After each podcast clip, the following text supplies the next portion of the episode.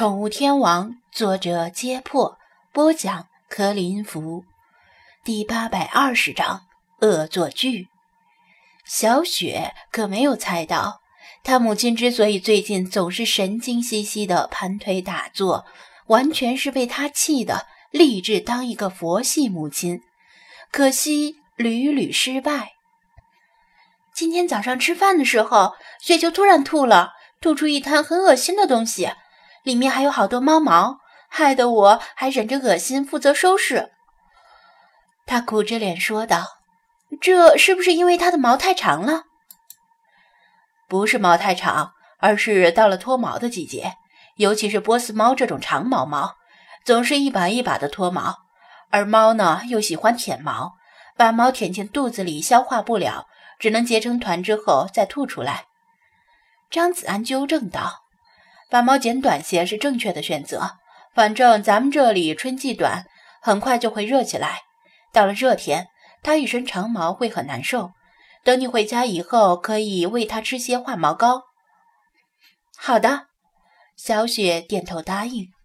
她知道张子安这里没有提供给宠物美容的服务。如果要给雪球剪毛的话，必须亲自动手。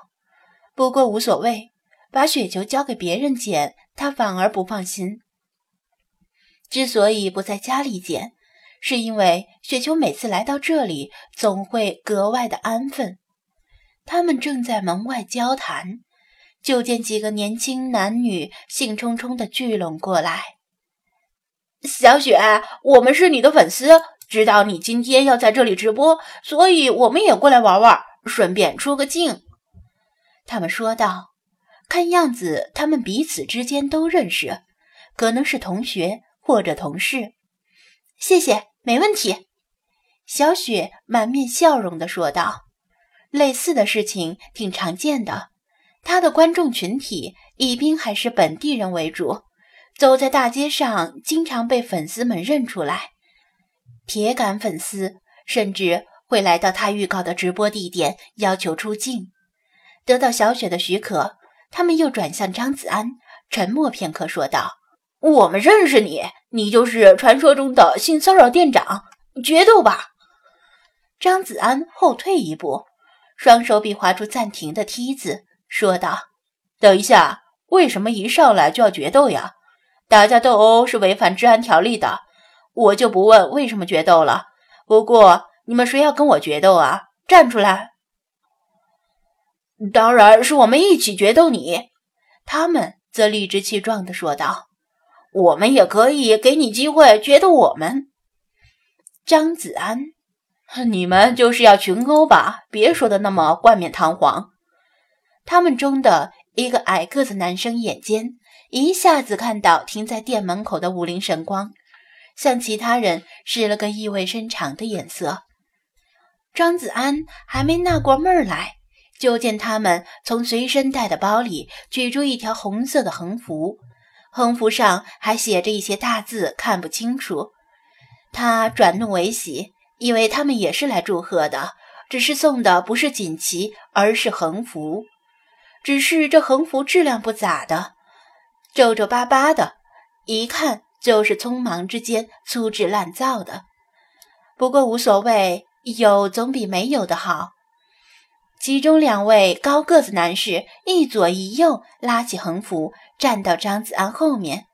另外几个人掏出手机，寻找合适的角度拍照和录像。张子安面带微笑的配合。一个女生憋着笑配音道。张店长加盟宠物行业不足一年，通过自己的努力喜提五菱神光，性骚扰的新榜样，左手装逼，右手打脸。他热情大方，青春洋溢，买辆五菱神光就是为了让宠物店的猫狗都能有车坐。念到后来，他实在念不下去了，捂着肚子蹲在地上。张子安一听，你妈这是什么台词？听起来好耳熟。他赶紧抬头一看。只见举在自己头顶上的横幅写着：“我是奇缘宠物店 CEO 张总，恭喜自己喜提五菱神光。”不等他反应过来，完成任务的两位高个子男士把横幅就地一扔，远远地跑开。而负责拍照和录像的几个人早已作鸟兽散。张子安气得差点原地爆炸。估计过一会儿，照片和录像就会小范围的传开，成为直播间网友们的取笑对象。小雪也笑得肚子疼，网友们也太能恶搞了。这些人显然是有备而来，打着来找小雪玩的幌子，实则是来捉弄张子安的，趁他放松警惕，居然还得手了。张子安正盘算着要不要回电。牵着战天一路追踪过去，逼他们交出手里的照片和录像。这时又有人来了，小张，我们又来叨扰了。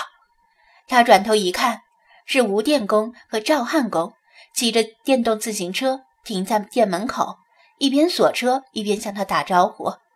没办法，做生意要紧，他只得暂时放弃千里追杀的念头，迎过去说道。两位老爷子早啊！今天是什么风把你们吹来了？哈哈，上次听说你这里的水族馆要开业，我们不是正想着买些海水鱼吗？彼此一商量，干脆等几天，等你这里开业之后再来买。在你这里买，我们比较放心呢。吴电工乐呵呵地说道：“他早就想买一些精品海水鱼，逛了好几家鱼店。”也没有特别满意的，出于对张子安的信赖，决定来这里买。嗯，这次我准备跳楼大出血。赵汉公一脸凝重地按住裤兜里的钱包，怕是像是怕它长翅膀飞走了一样。嗯，对了，开业期间应该有优惠酬宾吧？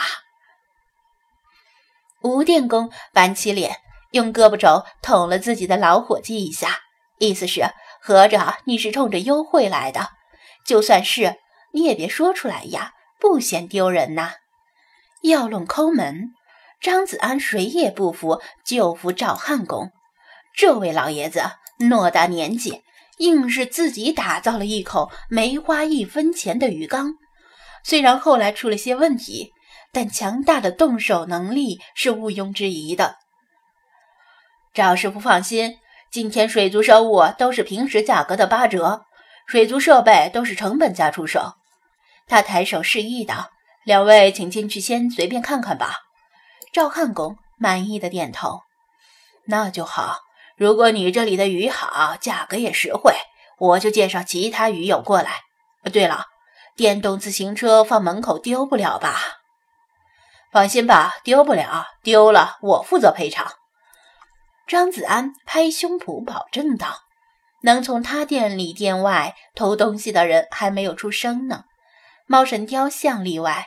但他是自己失踪的，不是被偷的。”吴电工知道今天开业第一天，张子安接人待客肯定要忙得要命，不能为他们这两个消费能力不强的老头子过多的浪费时间，便拉住赵汉公的胳膊。